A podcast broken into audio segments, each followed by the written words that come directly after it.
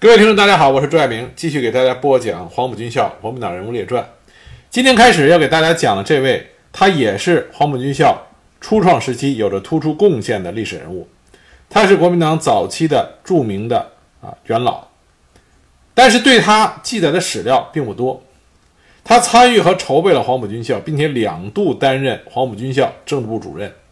他对孙中山先生的三民主义思想有着自己独到的见解。这个人就是邵元冲。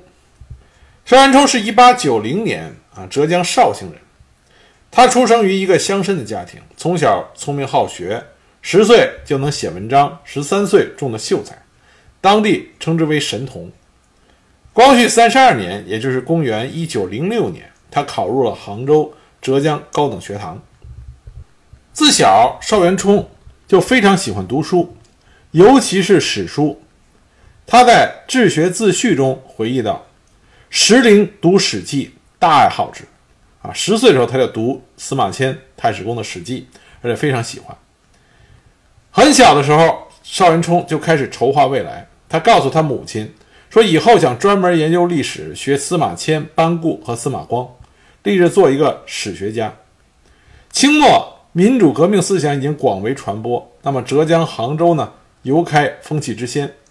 邵元冲受到《汉志报》《醒世日报》《民报》等新式的进步报刊的影响，民主革命思想在他的心中就产生了萌芽。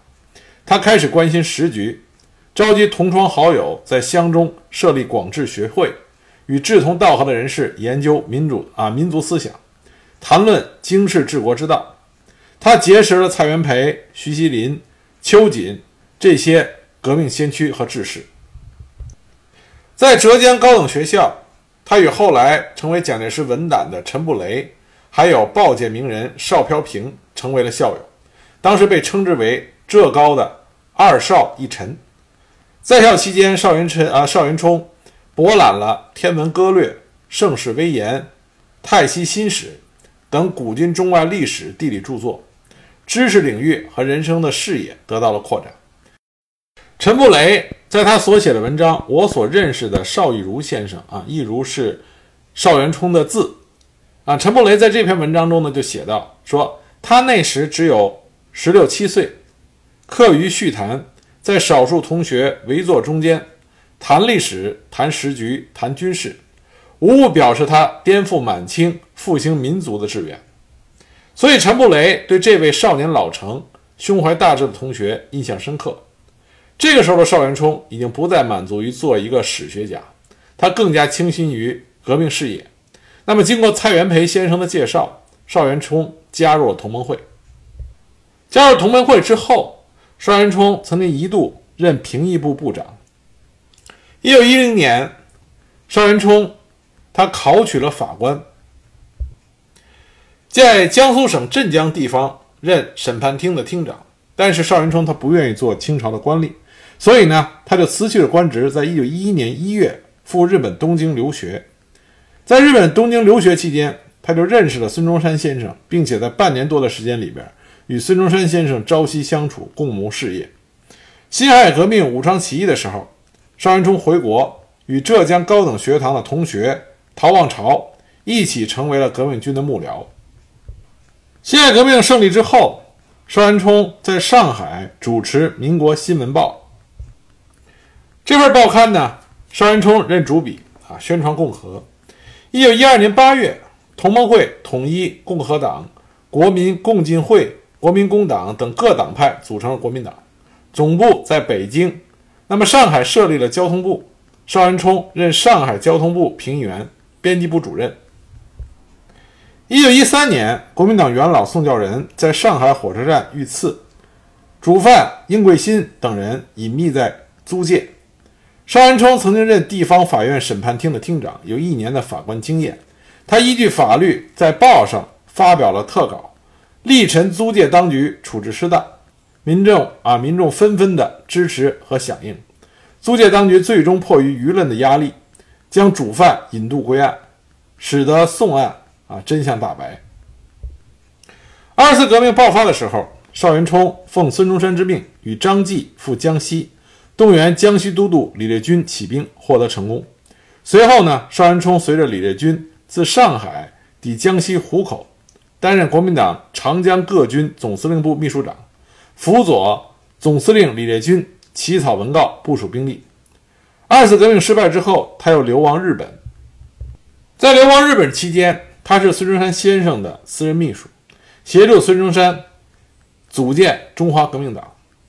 孙中山对于邵元冲非常赏识，他认为邵元冲为人非常缜密，学识渊博，并且文笔非常好，所以孙中山就让邵元冲长期担任他的机要秘书。不久，邵元冲再次被孙中山派回国内，任中华革命军绍兴司令官。他到杭州以后，与夏尔禹等人密议在浙江举兵反袁。但是因为事情泄露，没有成功。那么邵元冲就避居上海，参加了陈其美主事的长江流域的反袁斗争。这个时候，他认识了蒋介石。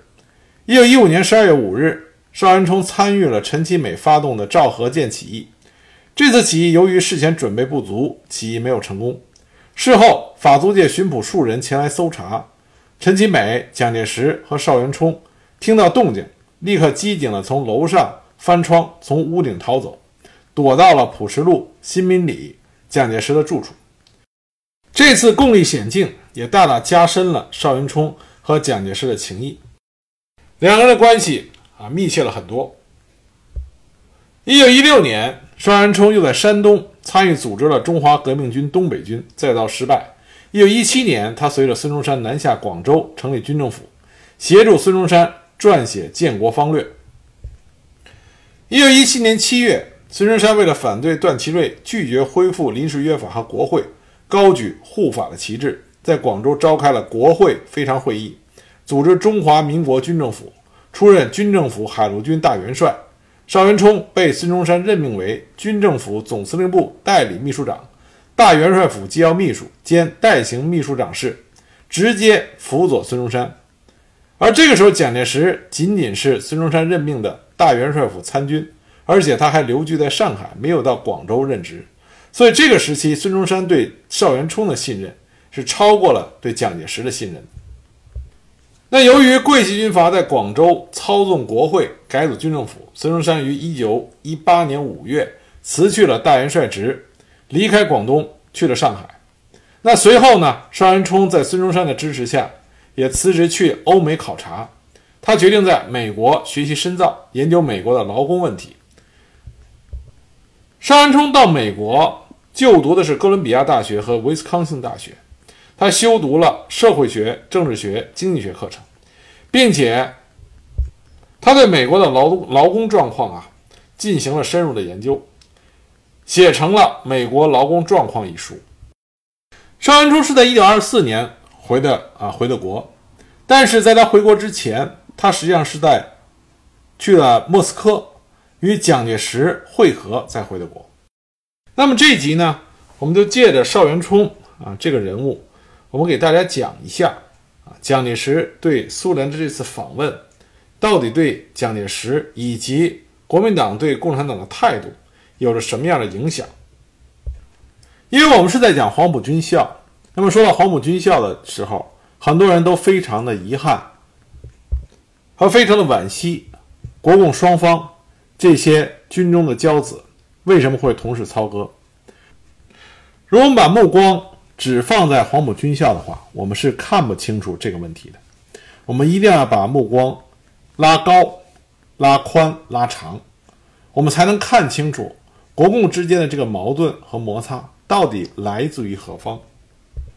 联俄联共扶助农工。这是孙中山先生提出来的三大政策，但是孙中山先生提出的这三大政策，它是有前提的。孙中山先生他有他自己的考虑。很长一段时间，我们的历史里将国共的破裂归咎于国民党右派，甚至于简单粗暴的粗暴的将它归咎于蒋介石，这是不对的。我不知道大家读这段历史的时候有没有。跟我同样的疑问，在我第一次读这段历史的时候，我的疑问就是：孙中山先生身边有一批追随他多年的国民党党员，其中包括胡汉民、林森、邵元冲、汪精卫啊、蒋介石、廖仲恺。那么这一批国民党的中坚力量和精英，最终可以被称之为啊彻头彻尾国民党左派，只有早逝的廖仲恺先生一人，其他全部在后来成为了反共的中坚力量。这是为什么呢？第一次国共合作，实际上从它开始的时候，就不是一个蜜月期，摩擦和矛盾是不断的发生的。稍微熟悉国共之间啊破裂这个过程的朋友，就应该知道，国民党有一个中央监察委员会，国民党中央监察委员会基本上都是国民党右派，而且西山会议派就是来自于中央监察委员会。那么，中央监察委员会为什么会有这么一个机构呢？这个机构的设立实际上是孙中山做出的安排。早在一九二三年十一月，也就是国共合作刚刚开始的时候，刚刚筹备的时候，邓泽如这位国民党的元老，他就提出来要献共。一九二四年一月，国民党一大的时候，方瑞林提议国民党不得加入共产党，紧接着张继和谢池又提出了弹劾共党案。所以不得不在八月份啊，一九二四年八月召开了一届二中全会，来解决国共纠纷。国共摩擦和矛盾的一个基本因素，就来自于苏俄派来的共产国际的代表。我们都知道，苏俄派来的共产国际代表比较著名的就是包罗廷。那包罗廷刚到广州的时候，就与国民党员赵世进发生了冲突。包罗廷到了广州以后。刚开始召开了两次会议，在会议上，包罗廷就主张立即宣布耕地农有，赵世进力持不可，双方面展开了激烈的争辩和冲突。包罗廷当时极为愤怒，直接向孙中山提出了要求，将赵世进枪毙，说他不是革命者。那么后来呢？孙中山就召见了赵世进。据赵世进的回忆，当时孙中山。跟他说的原话是这么说的：“如与于从事革命十余年，为于之亲信，于之外交策略如何？列强对于之态度如何？如岂不知？处今日环境，汝其稍安勿躁，自其有鬼外活动，于自有办法制裁之。”我觉得我们在看待历史的时候，一定要客观公正地看待历史。孙中山作为一个革命领袖。作为革命党、国民党的创始人和最高的领导人，他如果对于另外一个政党与自己的合作没有任何的防备之心，那么孙中山先生他就不是一个合格的党派的领导人和党派的领袖，就不可能赢得当时跟随着他一起从事辛亥革命的这些革命者的尊重。从我个人而言。我认为孙中山先生在进行联俄联共扶助农工的时候，有一定的戒备心理，并且有一定的防范措施，这是合情合理的，无可厚非的。一九二三年十一月，邓泽如、林之勉等十一人以国民党广东支部的名义，呈给了孙中山一份检举共产党文，里边就提到了，说共产党实际上是想借国民党之躯壳。注入共产党之灵魂，而在国民党一大上，很多国民党党员关于双重国籍的这个事情，爆发了激烈的争论。那么，为了平息这些争论和解释国民党党员提出的这些质疑，中国共产党的革命先驱李大钊先生在国民党一大上发表声明，他说：“我等之加入本党啊，这个本党指的是国民党，因为是国民党一大。”说我等之加入本党，是为有所贡献于本党，以贡献于国民革命的事业而来的，断乎不是为取巧讨便宜，借国民党的名义做共产党的运动而来的。据国民党元老黄继禄回忆说，当时在做这个声明的时候，李大钊先生说的是声泪俱下，全场都为之所动。可是包罗廷在中国共产党内部会议中。他当时怎么说的呢？他说的是：“全体同志尽管应该在国民党内竭尽全力为自己争取领导权，但必须通过合情合理的途径，不得暴露自己的意图。那国民党一大结束以后啊，刚一结束，刘成瑜、冯自由、谢英伯等人就召集了华侨及各省党员数十人秘密集会，商讨如何对付共产党。这个事儿被人告发，包罗廷当时坚决要求孙中山对他们进行处理。孙中山把这些人叫来询问，那么其中有人就不满地说：“为什么共产党人可以有自己的党，而我们这些忠于孙中山的老国民党员连开会都不行？”所以最后，孙中山致信给国民党中央委员会，表示对刘成宇、冯自由、徐清河、谢英伯四人的书面检讨，本总理已甚满足，此事当作了息。而之后，中共三大通过的关于国民运动及国民党问题的决议案，以及社会主义青年团二大通过的关于中国共产党第三次大会报告决议案，这些文件被国民党发现。从而导致国民党内部反共的情绪迅速高涨起来。张继和谢池正是国民党右派的领袖，他们以监察委员的身份就党团问题曾经找包罗廷谈话。那包罗廷呢是极力的为共产党辩解。那么这种矛盾和摩擦的迅速激化，也让很多想让国共两党啊携手合作的人极度的苦恼。其中一个典型的呢就是戴季陶。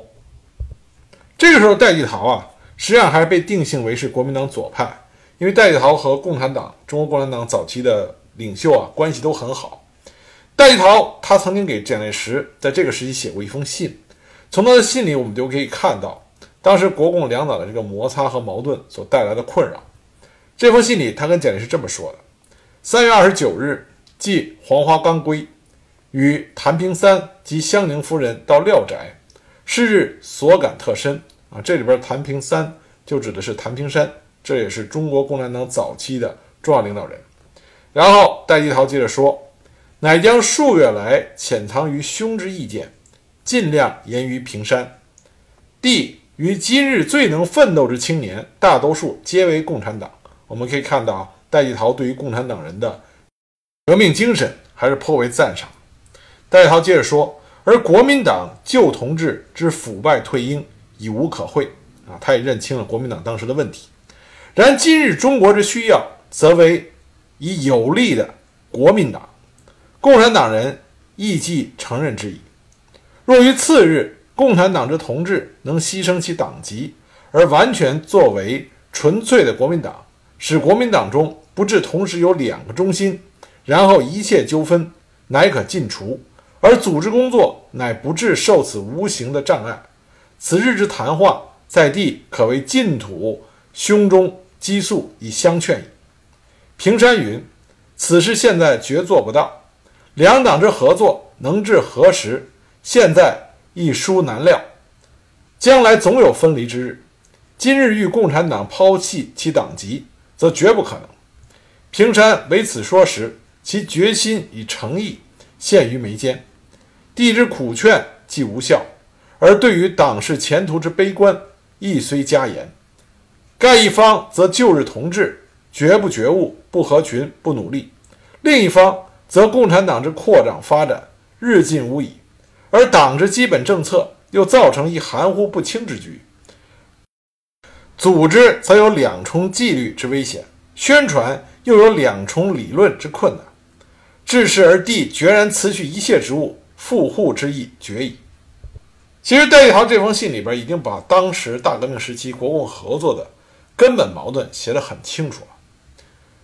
国民党认为自己应该是中国革命的领导人，那么共产党人当时有一部分人也是这么认为的，认为共产党应该是辅助国民党进行中国革命。但是呢，处于领导地位的国民党这个时候出现了腐败和退化。革命精神的缺失，共产党作为一个新生的党派，并且又有着共产主义这个信仰的激励，那么在表现形式上，共产党的革命精神、革命气节、革命状态，都是国民党当时不可匹敌的。准确的说，国民党这个时候已经开始向执政党转化，而共产党这个时候还是一个上升期的革命的政党。此消彼长。国民党和共产党之间的分歧只会是愈演愈烈，再加上关于如何合作含糊不清，两个政党它必定是两个不同的信仰、不同的组织、不同的制度，要想合二为一是无比艰难的。这个矛盾直到今天我们回头看，依然是无法无法解决的。虽然国民党当时属于强势，国民党啊，共产党属于弱势，但是共产党身后呢，又有着苏俄的共产国际，两种不同的信仰、不同的主张，要想进行合作，一定要有一个明显的强弱之分，这样才能达到一种稳定的平衡。当两个不同的信仰和不同的主张在力量上很接近的话，那一定不会是一个稳定的平衡态。那也就是在这样一个复杂的形势下，蒋介石去苏俄进行了他的访问。那蒋介石去苏俄访问，他的心态是一个什么样的状态呢？首先，我们要明白一点：受到清末那批为了国家和民族奋起抗争的革命党人先驱的影响，很多热血青年，他们对于帝国主义有着强烈的。反感，其中就包括了沙皇俄国。即使十月革命的爆发，它也不能改变很多中国人对于沙俄后来的苏联的这种负面的情绪。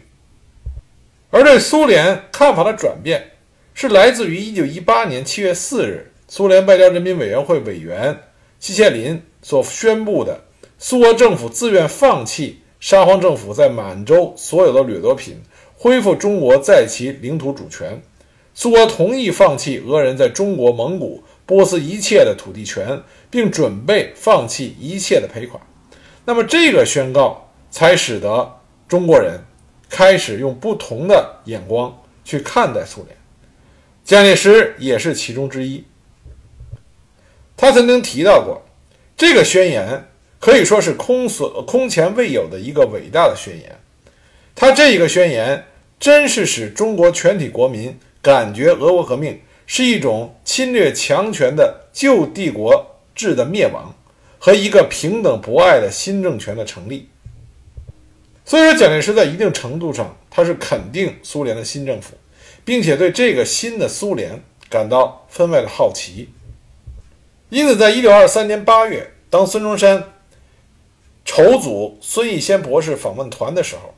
蒋介石呢，就担任了这个访问团的团长，和他一起去的是沈定一、张太雷和王登云。我们前面提过啊，在讲胡公勉的时候说到过，当时本来蒋介石想邀请胡公勉跟他同去，胡公勉当时去不了，就推荐了张太雷。那邵元冲呢，后来是从海外回国的时候绕道到莫斯科，在莫斯科和蒋介石一起会合，进行了考察以后，再一同回国的。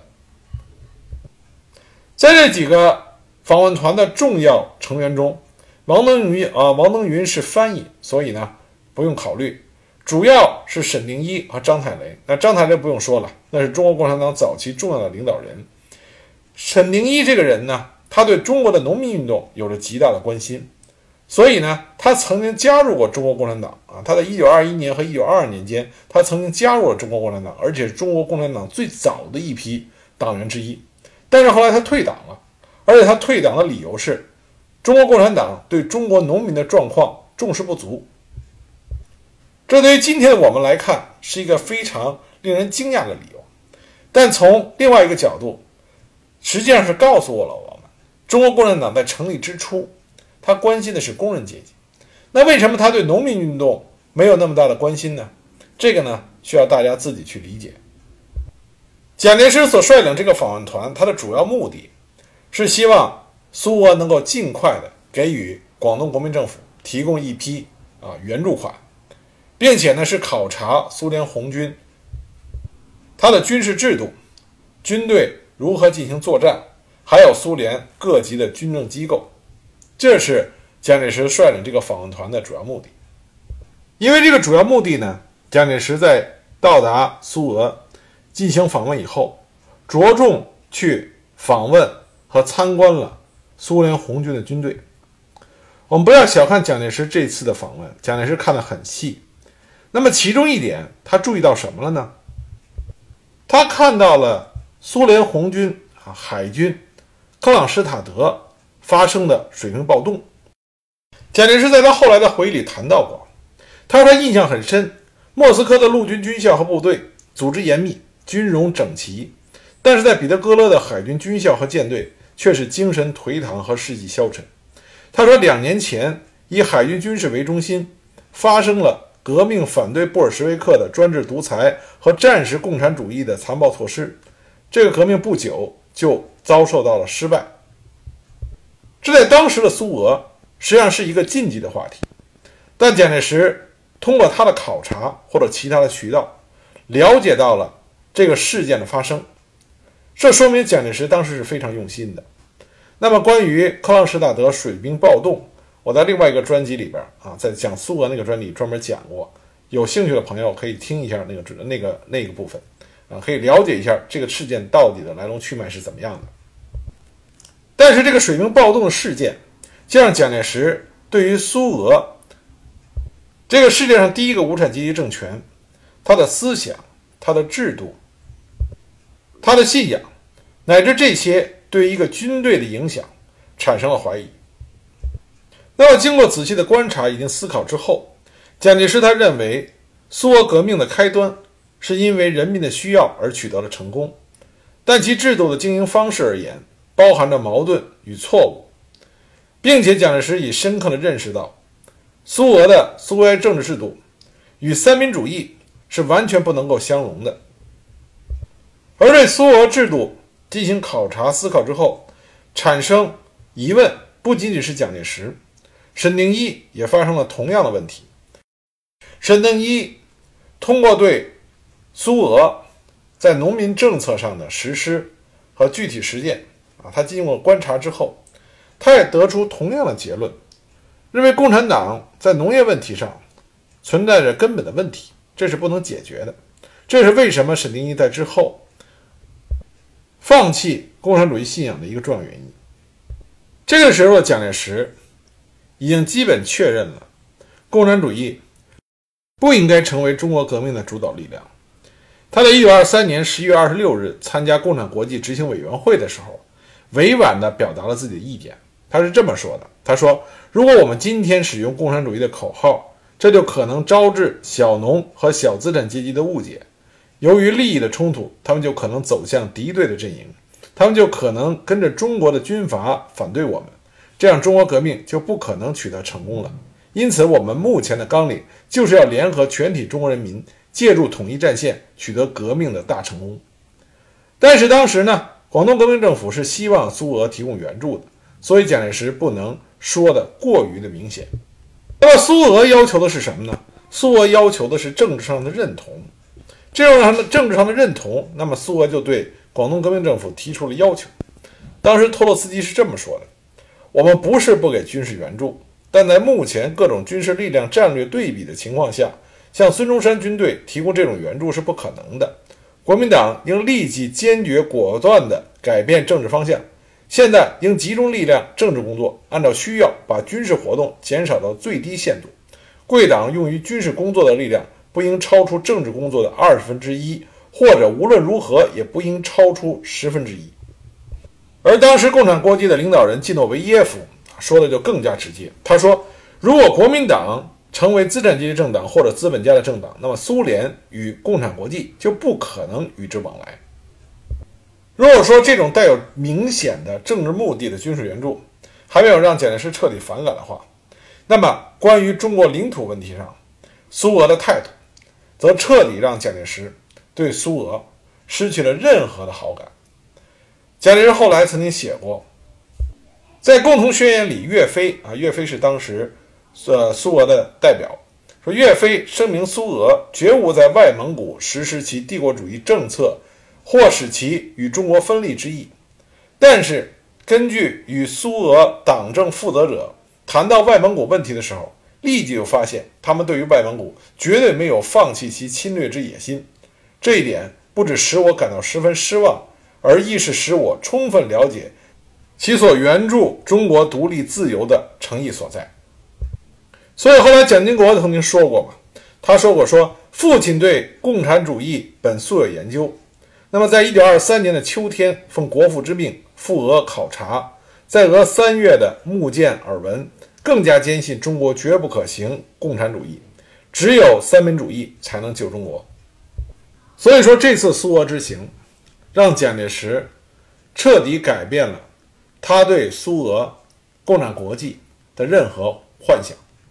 从他的心里的内心深处，他已经知道，他所信仰的三民主义和共产主义是不可能携手并进啊，其乐融融的。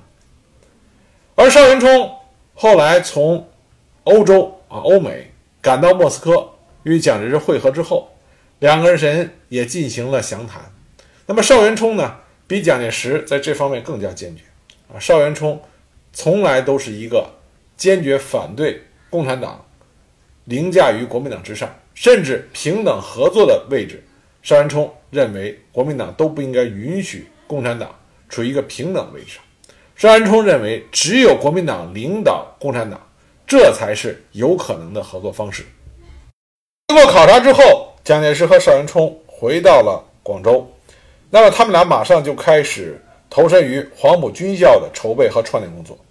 那么邵元冲对于黄埔军校的创建做了哪些贡献？下一集呢，我再给大家继续讲。